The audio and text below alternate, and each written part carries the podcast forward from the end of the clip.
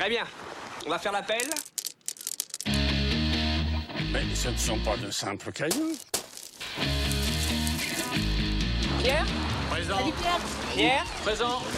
Pierre Présente. Pierre Les, les petits, petits cailloux, cailloux. L'émission d'archéologie de Radio Campus Paris. Pour sa première émission depuis l'été, et oui, enfin, les petits cailloux reprennent pour vous parler de l'archéologie, de son actualité et de ses enjeux. Aujourd'hui, c'est autour d'une pratique de l'archéologie que nous allons débattre, l'ethnoarchéologie. Faire de l'ethnoarchéologie, c'est utiliser l'enquête ethnographique pour appuyer des hypothèses archéologiques. Ce que l'on observe pour les populations actuelles est-il transposable aux sociétés passées? Cette méthode d'investigation, qui a surtout pris son essor à partir des années 1960, est fondée sur des analogies passé-présent parfois discutées et semble aujourd'hui en perte de vitesse. Pour certains, c'est une méthode nécessaire à l'interprétation des vestiges, tandis que pour d'autres, il faudrait tout simplement, carrément, la laisser mourir.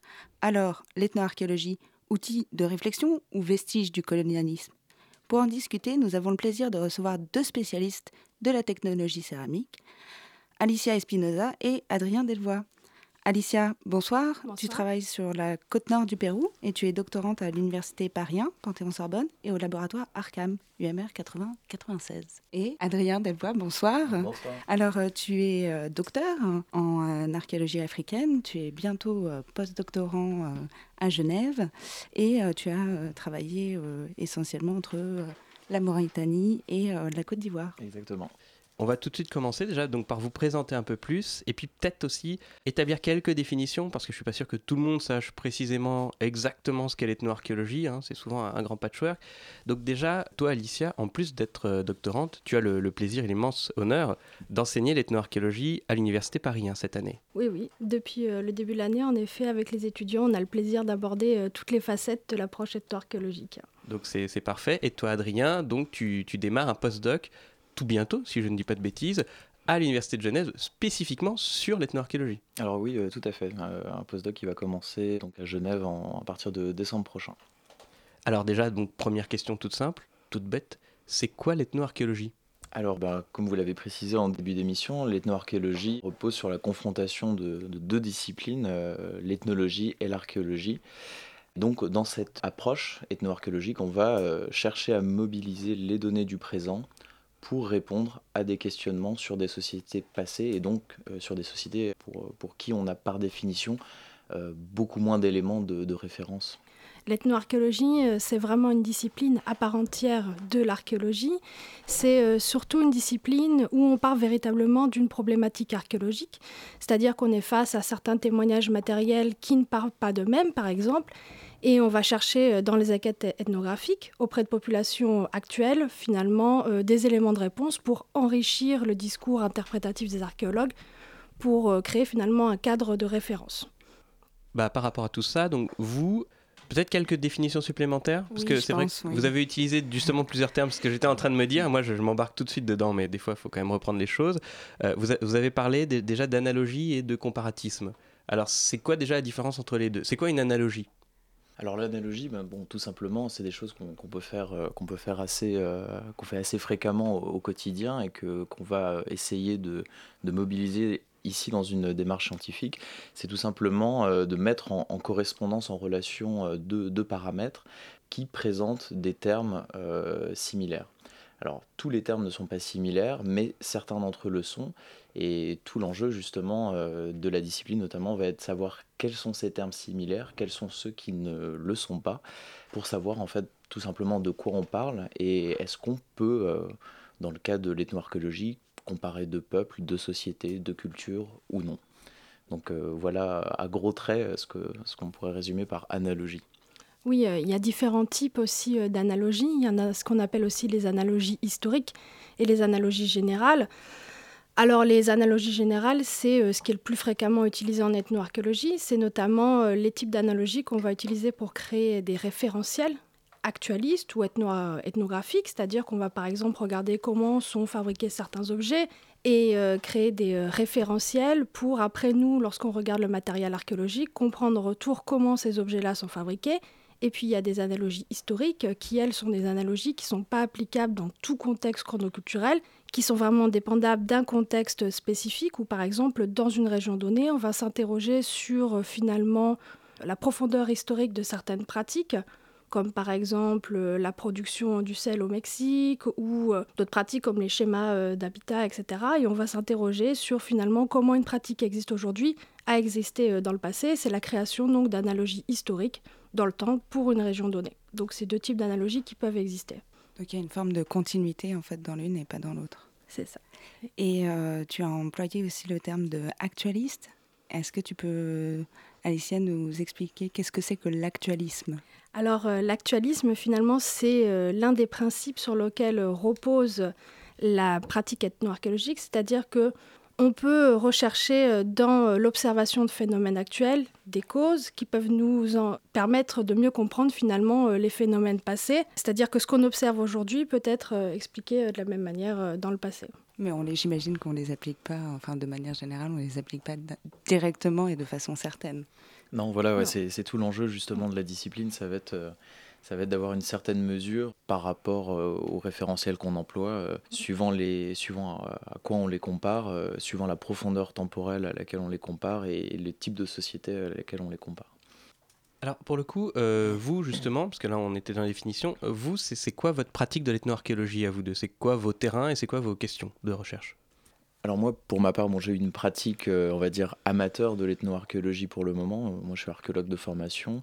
Euh, j'ai fait ma thèse sur des productions céramiques en contexte funéraire au Sénégal et en Gambie.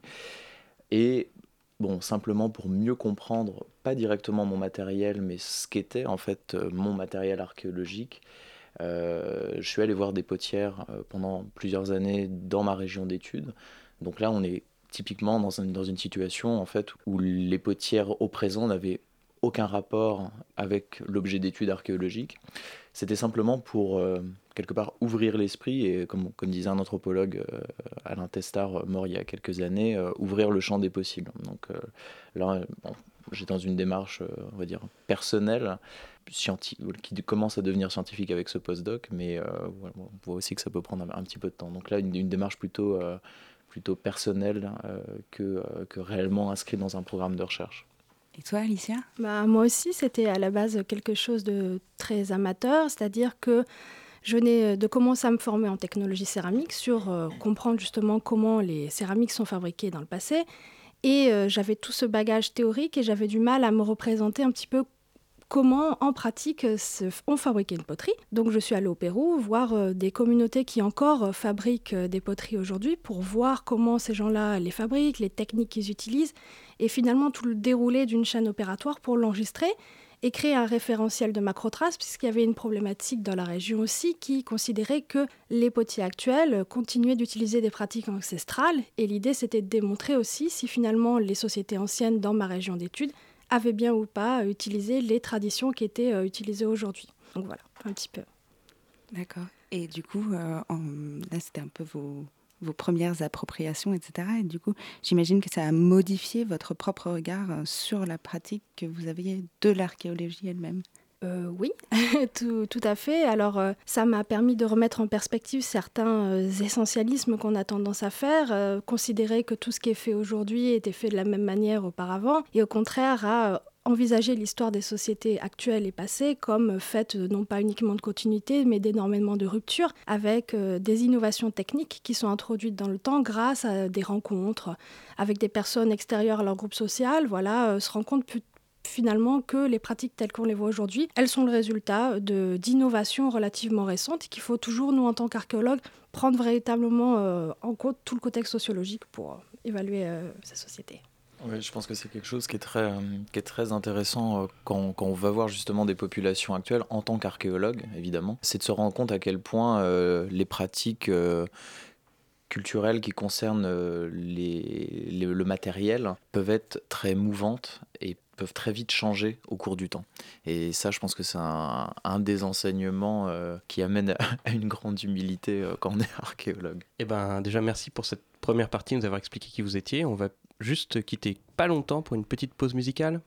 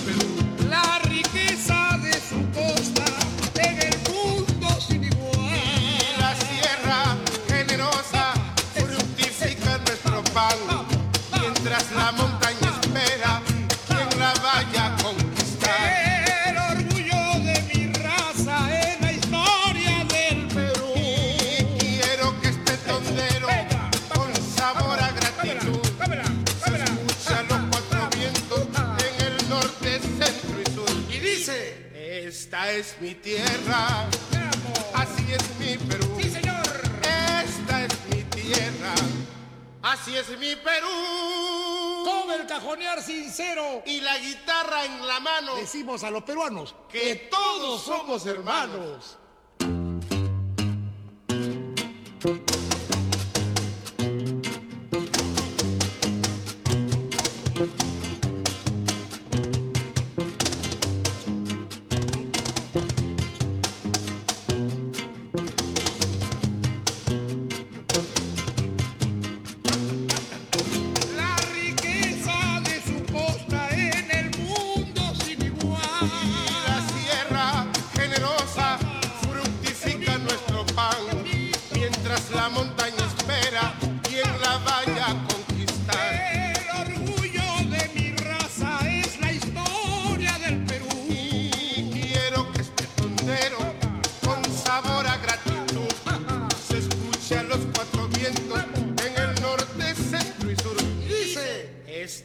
Mi tierra, así es mi Perú.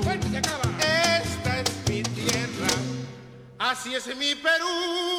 Con el cajonear sincero Y la guitarra en la mano, decimos a los peruanos que todos somos hermanos.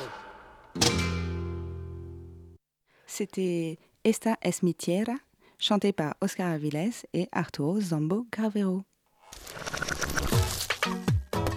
Radio Campus Paris. Alors peut-être juste avant de reprendre l'interview, euh, un petit mot Alicia sur ce choix musical? Ce choix musical, oui, c'est une musique énormément appréciée par tous les Péruviens, un chant national très unificateur, donc qui euh, est souvent passé pendant les fêtes patriotiques au Pérou et qui unit euh, donc toutes les différentes régions géographiques de ce magnifique pays. Vive le Pérou, voilà, vive le, le Pérou. J'ai vu qu'ils avaient fait vachement bien au, au rugby. Non, alors, euh, oh, ça va. Euh, alors, on va peut-être maintenant reprendre l'interview, parce qu'on parle quand même d'abord de l'ethnoarchéologie. Et euh, alors justement, vous êtes, comme vous êtes tous les deux technologues, moi je me suis posé une question, c'est fou, est-ce qu'il n'y a que des technologues qui font de l'ethnoarchéologie? Et puis, donc déjà, d'abord, c'est quoi la technologie? Grande question. Alors la, technologie, bon, euh, c'est, les, en fait, on, s'intéresse en tant que technologue à la manière dont euh, tout simplement les, objets, les choses euh, sont, sont fabriqués. Donc euh, ça, c'est ce qu'on appelle l'étude des chaînes opératoires. Alors qui peut s'appliquer à beaucoup de choses. hein. Ça peut être un objet comme une céramique, une poterie, mais ça peut aussi être des, chaînes opératoires différentes, de, de gestuelles, de, de pratiques, même culturelles, qui peuvent être funéraires, la construction d'une maison ou autre. Donc ça peut être très très très varié et on va euh, du coup chercher à comprendre les techniques mobilisées euh, pendant ces opérations, euh, techniques qui ont une valeur culturelle et qui va du coup être différente potentiellement en fonction de la population et de la culture qui l'a mobilisée. Donc voilà, c'est quelque chose de, qui peut être très très large mais qu'on pourrait, qu'on pourrait résumer comme ça assez rapidement. Alicia, tu veux rajouter quelque chose? Aussi dire que l'approche technologique en archéologie, c'est une approche qui est très inspirée à la base de tout ce qui est travaux justement actualistes, ethnographiques, aussi en sociologie, en psychologie, etc. Donc c'est pour ça aussi qu'on mobilise énormément euh, tous ces modèles-là et qu'on pratique l'ethnoarchéologie aussi. Alors pour le coup, j'ai une question toute bête. C'est quoi une chaîne opératoire?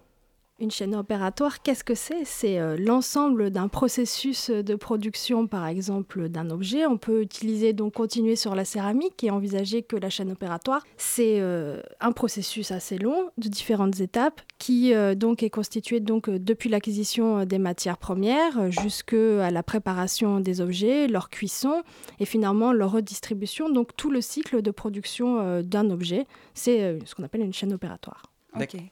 Ah pardon, on se bataille encore le micro. Et du coup, euh, puisque maintenant qu'on a, on a revu la, notion de technologie, du coup, est-ce que euh, ethnoarchéologie est forcément liée à la technologie?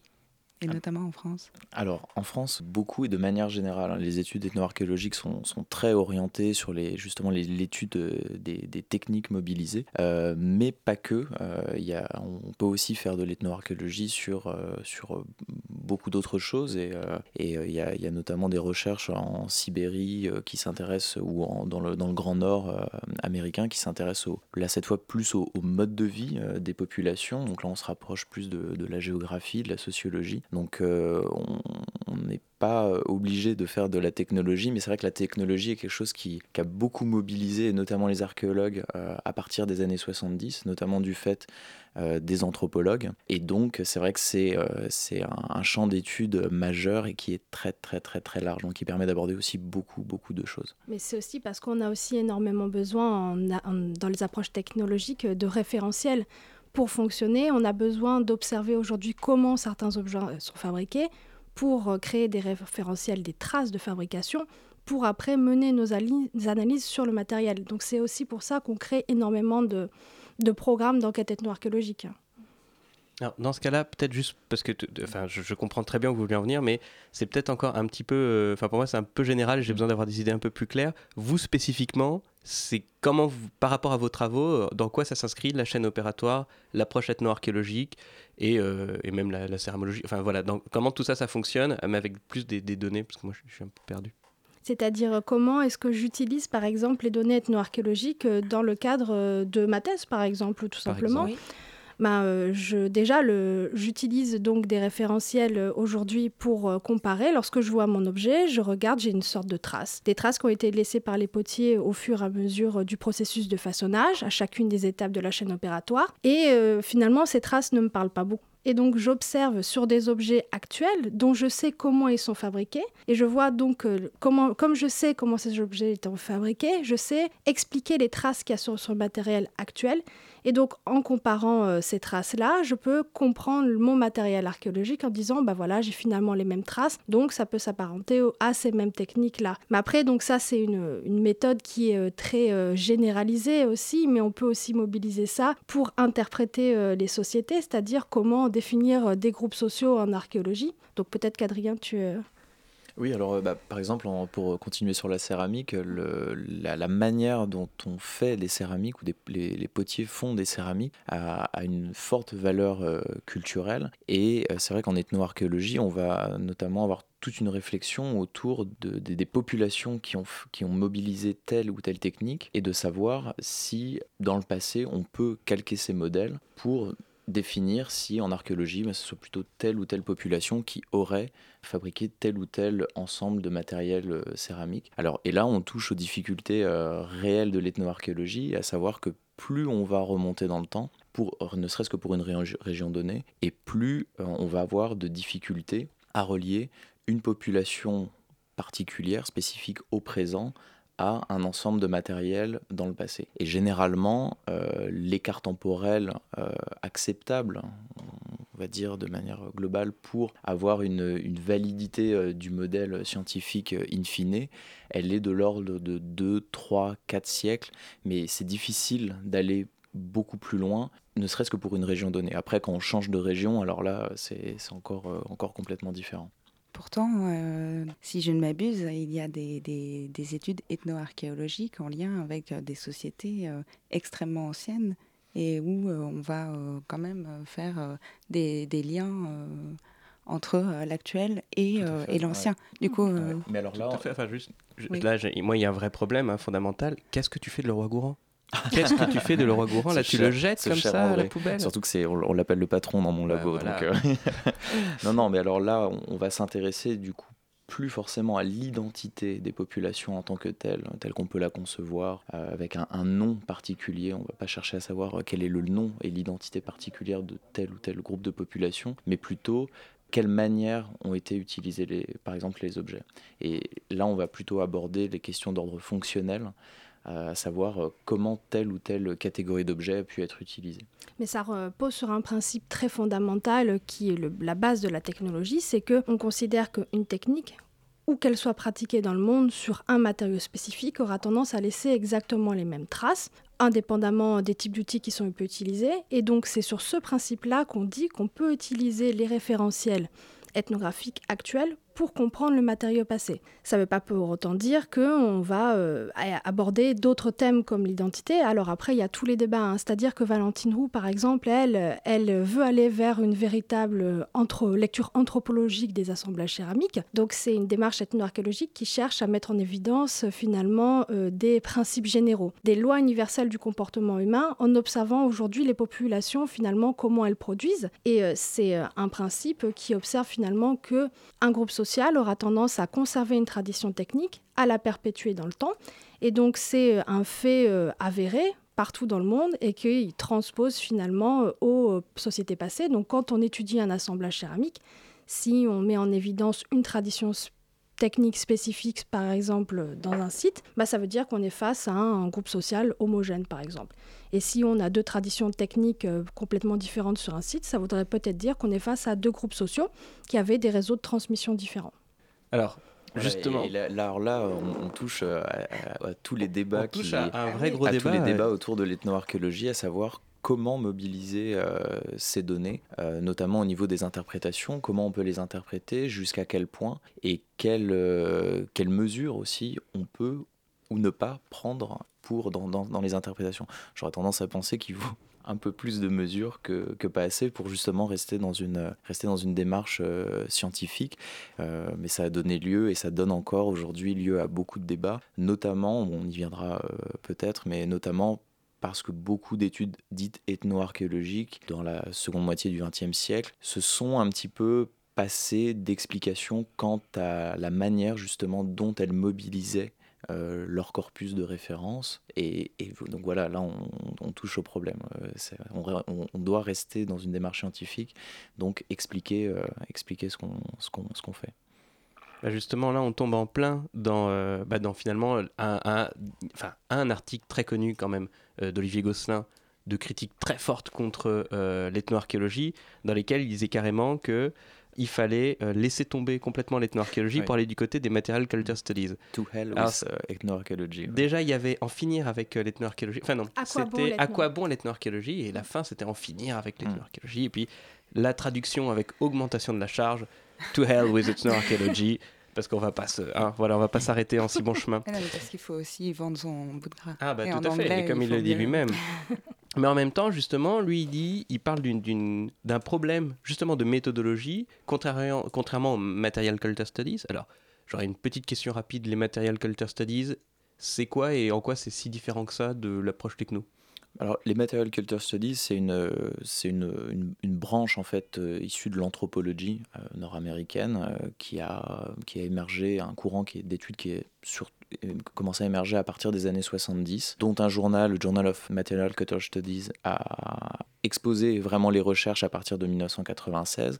Euh, donc, c'est un, un courant de, de recherche dans lequel on va vraiment s'intéresser, on s'intéresse aux cultures matérielles. Mais c'est quelque chose qui est, qui est très répandu, en fait, qui, est l'essence même en fait de l'archéologie, sauf qu'à partir des années 70, on y prête un petit peu plus, euh, un petit peu plus d'intérêt et on regarde ces choses-là avec euh, un peu plus de vigilance, on va dire.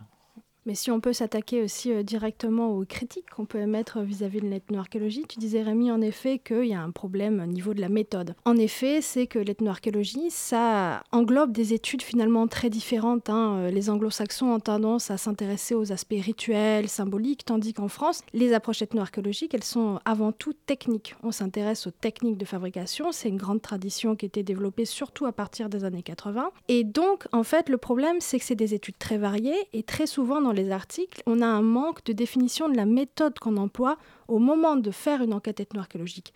Et à commencer par euh, finalement euh, l'enquête en elle-même.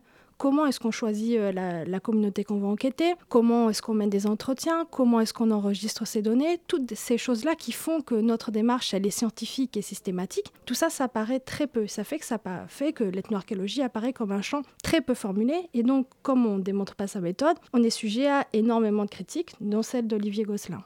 Et du coup, euh, je comprends, moi, ce qui est aussi euh, une des critiques qu'Olivier Gosselin euh, euh, donne dans, dans son article, c'est le fait qu'il n'y a pas de, il y a peu aussi de, de critiques euh, de, son propre positionnement en tant que chercheur situé par rapport à, euh, à, à la société, enfin, Oui, ou quelle est, la, qui- quelle, a- quelle est la légitimité d'un ethnoarchéologue lorsqu'il va dans une région donnée de finalement euh, enquêter ces sociétés-là et de raconter leur histoire? Mais c'est quelque chose qui peut euh, s'appliquer aussi à la démarche de l'archéologue en général. hein. Dans toutes les régions, nous, euh, lorsque l'on va en Amérique latine ou en Amérique du Nord, quelle est notre légitimité en tant qu'archéologue européen de raconter l'histoire de ces sociétés-là et comment est-ce que finalement on inclut ces sociétés dans notre discours? Je, rebondirais juste sur ce que disait Alicia très justement, euh, une question de légitimité et aussi toujours pour rester dans cette démarche scientifique, une question d'interrogation vis-à-vis du, du sujet, des sujets étudiés. Quelle culture on va, on va choisir? Pourquoi? Euh, Et bien expliciter ce choix dans cette démarche, ce qui va rendre ou non la démarche euh, valable. Et, ça, c'est quelque chose de vraiment fondamental. Ok, bah merci pour, euh, pour, euh, pour cette suite. Et donc avant la troisième phase d'interview, on va de nouveau faire une petite pause musicale.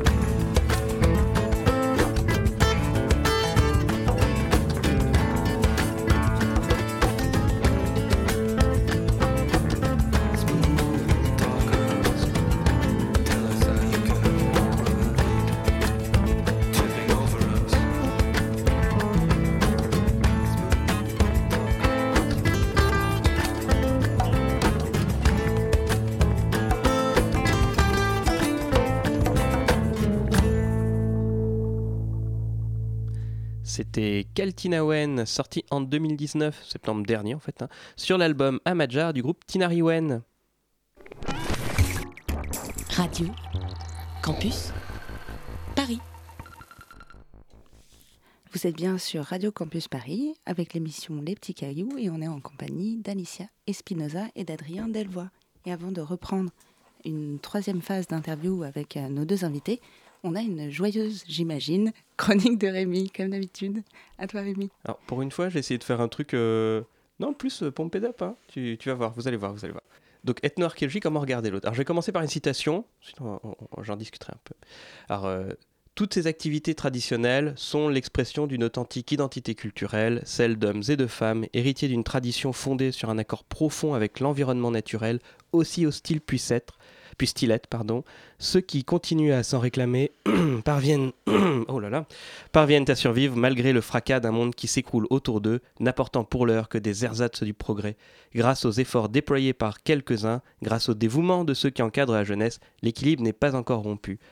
Alors ce texte-là, il a été écrit par Sylvie Berry et c'est la conclusion de son film Dans la peau de mon reine, sorti en 2008. Ce film y fait suite à la publication euh, d'une étude qui apporte des idées et des données aux méthodes employables par l'ethnoarchéologie et l'archéologie en général pour comprendre les vestiges archéologiques liés au travail du cuir. Basé sur l'enquête ethnographique et l'actualisme, hein, comme on en a pas mal parlé, il s'agit de pouvoir expliquer le travail des peaux animales des sites magdaléniens, donc 18 000, hein, 12 000 avant notre ère, en les comparant à trois groupes actuels vivant dans l'Arctique et le subarctique, en Sibérie et en Colombie-Britannique. Alors pour elle, Sylvie Berry, comme pour euh, beaucoup d'archéologues, le climat froid, même si plus pour très longtemps d'ailleurs je, crois, hein, euh, du Grand Nord rend les conditions de vie comparables au dernier maximum glaciaire, avec des groupes nomades ou semi-nomades utilisant euh, des outils, euh, parfois en pierre, vaguement métalliques, mais ça on va pas trop en parler, et se déplaçant de site en site. Bon bah tout ça, ça pourrait sembler très bien pour faire des comparaisons un peu générales. Mais dans ce cas, comment ne pas considérer son objet d'étude, des gens vivant dans des cultures dites traditionnelles, comme justement des gens vivant eux-mêmes dans des temps anciens?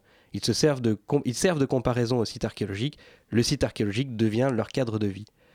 En 1955, le roi Gourand publiait Les chasseurs de la préhistoire, et dans son chapitre 7 nommé Les derniers primitifs, ça commence bien, il écrit comme légende d'une photographie montrant un campement aborigène d'Australie, actuel, à quelques détails près, ce groupe d'Australiens nous donne une image de ce que pouvait être un campement de paléanthropiens, la hutte de branchage, les armes de bois, quelques paniers que les hommes de Néandertal savaient peut-être déjà confectionner, quelques outils de silex et ces hommes totalement nus autour du foyer, sur un sol jonché de débris, donnent un tableau qui n'est peut-être pas même très flatté d'un campement des temps moustériens. Et comme euh, l'a remarqué une amie, euh, ce livre a été republié en 1991 avec des révisions, mais ça pourtant c'est resté. Laura Gourand s'est pourtant toujours affichée contre l'évolutionnisme et le comparatisme généralisant, donc le fait de transposer une société dans son ensemble, depuis le référentiel ethnographique en fait, jusqu'au site archéologique. Pourtant, on sent légèrement poindre un jugement vis-à-vis de l'évolution culturelle, une espèce de petit racisme latent, hein, on va le dire comme ça. Alors l'analogie ethnographique, elle est aussi ancienne que l'archéologie qui en use par nécessité. Après tout, dire d'une tache vaguement ronde dans le sol qu'il s'agit d'un trou de poteau ou qu'un silex dont on aperçoit de multiples petits éclats interprétés comme des retouches, ça sert à couper, eh ben, tout ça c'est de l'analogie. Euh, moi, je, des fois, je le dis comme ça sur un site alors que je suis pas tailleur de silex ou charpentier. Le problème, c'est que le choix des gens à observer repose forcément sur une image. Puisqu'il faut observer une population et non pas uniquement des gestes ou des phénomènes matériels précis, il faut que les individus observés correspondent à l'image que nous avons de ceux qui ont vécu sur les sites archéologiques que nous observons. Et ces images, par quoi sont-elles nourries? On a pas mal parlé du discours de Dakar dans notre précédente émission, ça fait déjà donc pas mal de mois finalement, de l'homme noir qui entre dans l'histoire, du caractère choquant et absurde de toutes ces déclarations. Mais dans l'idée de, la tradition ancestrale, de, de caractère technique immuable qui nous autoriserait la comparaison entre groupes humains actuels et sites datés de plusieurs millénaires, n'y a-t-il pas ce concept sous-jacent de non-historicité des sociétés considérées comme traditionnelles? Rappelons que traditionnel signifie la plupart du temps non occidental et pas totalement absorbé par la révolution industrielle. C'est d'ailleurs tout ça qui pousse Olivier Gosselin, dont on vient de parler, encore un technologue d'ailleurs, encore un céramologue et même encore un africaniste. Alors, euh, ils sont un peu partout. hein. A publié donc en 2012 son article À quoi bon l'ethnoarchéologie? Et il nomme sa dernière section, dont on vient de parler, En finir avec l'ethnoarchéologie.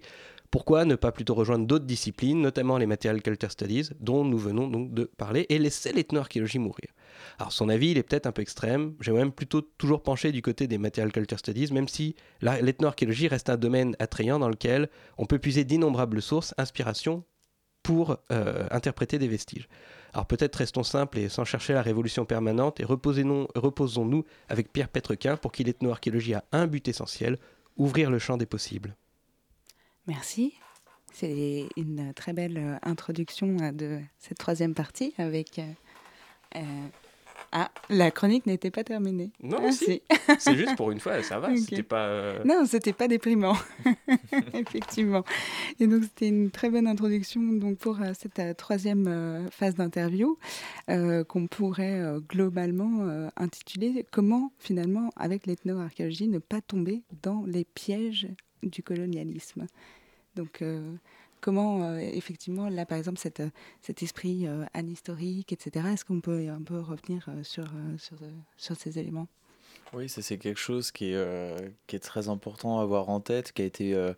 Bon, dans la chronique, on, entendait parler de, du patron euh, et des analogies qu'il pouvait faire, même s'il s'est toujours défendu de, faire des analogies. Euh, Il y, y a un très bon livre qui est paru il y a quelques années à ce sujet, qui s'appelle Anthropologie naïve, anthropologie savante, où un anthropologue, euh, un chercheur du, en anthropologie sociale du Collège de France, euh, justement, euh, mettait un petit peu à nu, euh, pour le coup, toute la construction de ces, images euh, analogiques euh, autour des, hommes euh, préhistoriques euh, avec leur peau de bête et compagnie. Euh, en Afrique, pour revenir euh, sur un terrain qui m'est plus familier, euh, s'il y a des déconstructions également au niveau euh, des concepts, notamment euh, du concept d'ethnie. Euh, il y a quelques années maintenant, euh, Jean-Loup Ancel et, et euh, Mbokolo ont, ont fait un ouvrage euh, sur lequel ils sont un petit peu revenus depuis. Ils ont un petit peu euh, euh, précisé leur, pensée, ce qui est normal, mais où ils précisaient justement, euh, ils affinaient cette notion d'ethnie qu'on utilise assez souvent, en tout cas pour le continent africain, en montrant tous, les, tous les pièges qu'il pouvait y avoir avec l'utilisation de groupes culturels ou de groupes de population ou leurs noms euh, qui étaient euh, prédéfinis, mais qui pouvaient justement avoir des, un passif aussi, euh, notamment avec l'histoire coloniale, et que l'utilisation de, de ces noms de population n'était pas forcément vide, de, vide de sens ou anodin. Donc euh, il y, a- un tas de, un tas de choses euh, parmi, les, les, référentiels d'études qui peuvent être choisis, euh, qui méritent d'être décrits et, euh, avec, attention avant justement de, les étudier avec euh, plus de précision.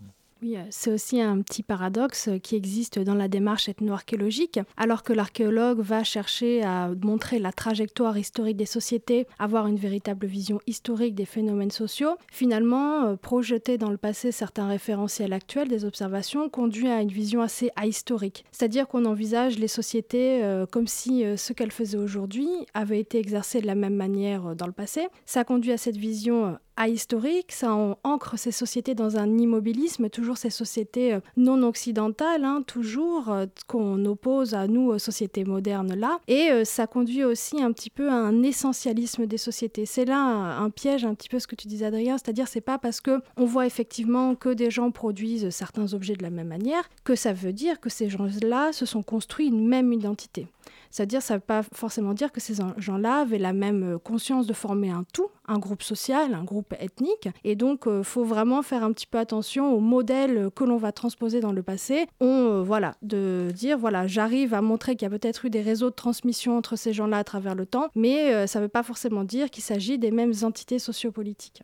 Il y a, d'ailleurs quelque chose qui est, euh, qui est euh, tout à fait nécessaire en fait euh, à produire avant euh, de faire de, de rentrer dans une démarche euh, ethno-archéologique, c'est de faire de ce qu'on appelle de l'ethno-histoire. Et c'est-à-dire s'intéresser à l'histoire des populations qu'on va étudier ou qu'on souhaite éventuellement étudier euh, ou de la région qu'on souhaite étudier pour euh, essayer de démêler, de, la comprendre, de comprendre ces paramètres-là le plus précisément possible avant de pouvoir éventuellement les intégrer dans une euh, démarche analogique ou comparative avec les données archéologiques. Mais euh, dans ce cas-là, si on, recourt à l'ethno- si on a recours à l'ethno-histoire, euh, en effet, c'est comme tu le disais, ça met une barrière euh, assez stricte sur l'ancienneté maximale des, des sites qu'on peut étudier en fait. Oui, tout à fait. Et ça, ça, en, tout, en tout cas, ça met une barrière sur, les, sur les, les modèles, sur le, ça met une barrière sur les, les, les données qu'on pourra calquer ou pas aux données archéologiques. Et comme on disait tout à l'heure, euh, et comme le rappelait Alicia, euh, il y a une différence entre euh, chercher à définir l'identité d'un groupe de population et chercher à définir euh, un ensemble de euh, traces techniques, caractéristiques de telle ou telle action chose qui peut parfaitement être calquée si on a assez de référentiels de base sur le temps long. Donc là, on a, deux, modèles et deux, deux, choses qui peuvent être déjà radicalement différentes, et pour autant l'ethnohistoire trouve, trouve tout son sens. Oui, aussi, euh, je trouve aussi que Olivier Gosselin, il émet une critique sur l'idéologie sur laquelle se fonde l'ethnoarchéologie, une idéologie assez raciste, coloniale. Il faut mettre, euh, utiliser les mots adaptés. Mais je trouve aussi que l'ethnoarchéologie, c'est un moyen aussi de combattre certains préjugés, certaines idées préconçues qu'on a sur les sociétés actuelles, comme par exemple si on prend euh, le cas de l'approche historique directe, qui consiste à partir des sociétés actuelles et comprendre l'ancienneté de leur, finalement, de leur organisation, euh, leurs traditions. Il y a aussi eu des, euh, travaux dans les années 1950 qui ont essayé de combattre cette vision assez euh, sauvage, barbare, qu'on voyait par exemple des Indiens des plaines, ces gens vêtus de peau de bête sur des chevaux qui suivent donc les mouvements des troupeaux de bisons et dont on considère qu'elles ont toujours eu ce mode de vie semi-nomade. Les enquêtes à la fois ethno-archéologiques qui ont enregistré les traditions orales actuelles, les données sur l'ethno-histoire et les fouilles archéologiques ont permis de démontrer que finalement ce mode de vie a été introduit à la période coloniale, justement avec l'introduction du cheval sur le continent, et qu'avant ces populations-là étaient euh, des populations sédentaires, des euh, fermiers, qui avaient un mode de vie complètement différent. Donc cette approche aussi, elle permet de combattre certains préjugés qu'on a sur les sociétés actuelles, qu'on considère comme figés dans le temps. Mais alors, dans ce cas-là, par rapport aux sociétés actuelles, on n'est plus dans l'archéologie, on est dans l'ethnologie. C'est ça que j'essaie de comprendre. À ce moment-là, par rapport à ce que tu dis, en quoi la démarche va être différente par rapport aux, sociétés actuelles entre un ethno-archéologue et un ethnologue Sachant qu'on est quand même d'abord archéologue. Je pense que c'est ce qui est très important, c'est de voir que l'ethno-archéologie est une démarche issue de questionnements archéologiques. C'est-à-dire qu'on part vers les référentiels euh, actuels, euh, présents, euh, pour répondre à des questionnements qui sont archéologiques. Et ça, c'est très important puisque on le voit en discutant ou en, simplement en lisant la littérature ethnographique, il y a très peu d'ethnologues qui se posent les questions d'archéologues. Ce qui est d'ailleurs, euh, un, drame pour les archéologues euh, qui, lisent la littérature ethnographique, même si euh, les ethnologues font très bien leur travail, c'est qu'ils ne trouvent pas forcément les informations que eux souhaiteraient, souhaiteraient avoir. Donc vraiment dans une démarche ethno-archéologique, c'est aller vers euh, le terrain ethnographique, mais avec des questionnements d'archéologues. Alors après, toutes les questions ne pourront pas être résolues, et en général, ce qui se passe, c'est que ça en, ouvre même beaucoup plus. Mais euh, on aura un regard, en tout cas, souvent plus pondéré euh, sur, sur les interprétations archéologique qu'on pourra donner en contexte archéologique. Et c'est cette notion d'humilité euh, que je, dont je parlais tout à l'heure, elle est, elle est très présente, je pense, parmi tous les gens qui font, euh, qui font de l'ethnoarchéologie, euh, ou même d'ethnologues, en fait, qui s'intéressent à des contextes archéologiques. A posteriori, finalement, ils se rendent compte qu'effectivement, en, en archéologie, on a quand même par définition beaucoup moins d'éléments pour trancher les interprétations et que du coup ça mérite une prudence euh, supplémentaire. Et du coup, non mais en fait ce que tu viens de me dire, euh, je, ça me faisait réfléchir en me disant, bah, en fait c'est juste euh, la confrontation à une autre discipline qui amène l'humilité, mais c'est pas en soi la démarche ethno-archéologique. Oui, non, tout à fait, oui, oui. Oui, l'ethno-archéologie c'est le nom d'une démarche, ça pourrait, être, ça pourrait être tout à fait autre chose et comme tu dis, justement c'est valable dans, dans beaucoup d'autres disciplines. Bah justement, par rapport à. Enfin, là, j'ai une autre question qui, est liée par rapport à ce que vous avez dit tous les deux. Euh, sur le, rapport entre. qui est un vrai problème, moi, je trouve, entre euh, tradition technologique, euh, langue, parce que c'est souvent comme ça qu'on va les associer en, ethno, souvent, et territoire délimité. Et justement, le, le fait d'avoir un rapport entre une tradition technologique, des territoires spécifiques, comment ça, on associe les deux? C'est un truc qui est beaucoup fait. bah, pour le coup, quand même beaucoup, notamment, tu parlais de Valentine Roux, qui associe beaucoup quand même aussi les notions de territoire, euh, d'ethnicité et de territoire, et euh, alors que et qui est souvent reproché, que reproche d'ailleurs beaucoup euh, Gosselin, alors qu'on sait que bah, souvent ça marche pas très très bien dès qu'on se penche vraiment de façon bah, fine grâce aux données beaucoup plus fines qu'ont les ethnologues. Et donc est-ce que ça marche forcément comme ça? Est-ce qu'il y a des moyens de casser un peu ce truc-là? Des moyens de casser, c'est-à-dire cette approche, bah, finalement, euh, très euh, une technologie, c'est une culture, c'est un espace. Une chaîne opératoire équivaut à un groupe social. Alors nous, on part euh, d'abord de ce principe-là, c'est-à-dire qu'on identifie une façon de faire qui s'est transmise par le processus d'apprentissage à la fois à l'échelle de l'individu qui va donc imiter un tuteur ce tuteur-là qui appartient à un groupe social, donc qui lui-même reproduit la tradition du groupe et qui fait qu'une tradition technique, elle se perpétue dans le, dans le temps. Donc nous, euh, en approche technologique, on va mettre en évidence des chaînes opératoires, mais on va dire que finalement cette chaîne opératoire, elle correspond à un groupe social, mais on ne va pas aller plus loin dans la définition de la nature sociologique de ce groupe parce qu'on n'a pas les moyens de le démontrer forcément. L'idéal, c'est aussi de croiser cette analyse, technologique de la céramique avec d'autres composantes chronoculturelles. C'est-à-dire que c'est pas parce qu'on fait ce travail-là euh, d'identification des chaînes opératoires qu'il ne faut pas croiser avec l'ensemble des données archéologiques, comme effectivement les schémas d'occupation, mais aussi tous les processus de fabrication des autres objets, etc. Donc combiner, euh, en fait, si vous voulez, l'approche technologique, elle donne une perspective depuis celle des productions potières, de mettre en évidence la présence d'un groupe social homogène, mais euh, ça doit être confronté à tous les autres éléments de la culture matérielle de ce groupe-là, pour aller plus loin au niveau de la définition sociologique. Et alors là, pour le coup, j'aurais plus une question par rapport à toi. Euh, Adrien, moi, je me souviens un petit peu des, des travaux de Galet, où justement, on a souvent des cartes assez précises des euh, différents groupes et des différentes euh, traditions. Ça, comment ça s'interprète par rapport à, à un schéma plus général de l'archéologie, justement, des rapports sociaux Et est-ce que c'est toujours valide? Est-ce que c'est utilisable? Alors ou- oui, alors bon, c'est vrai que euh, les, travaux d'Alain Gallet, euh, donc qui est, euh, qui est, qui est qui est de l'université de Genève font, font puisque en fait on, a quasiment la région la plus avec le niveau de définition d'études la, plus élevée au monde en fait. Donc Alain qui a qui a travaillé dans le delta intérieur du Niger au Mali où on a une qui est une sorte de carrefour euh, de civilisation et une carrefour, un carrefour de groupes de population également, alors qui, trouve une raison notamment euh, dans, l'environnement local, euh, avec un, ensemble de populations qui sont groupées sur les bords du fleuve Niger et qui interagissent. Et ces interactions, euh, ces interactions, donc elles peuvent se voir, elles peuvent se noter dans la culture matérielle, et notamment la culture matérielle céramique qui a été plus particulièrement étudiée par ce chercheur. Alors après,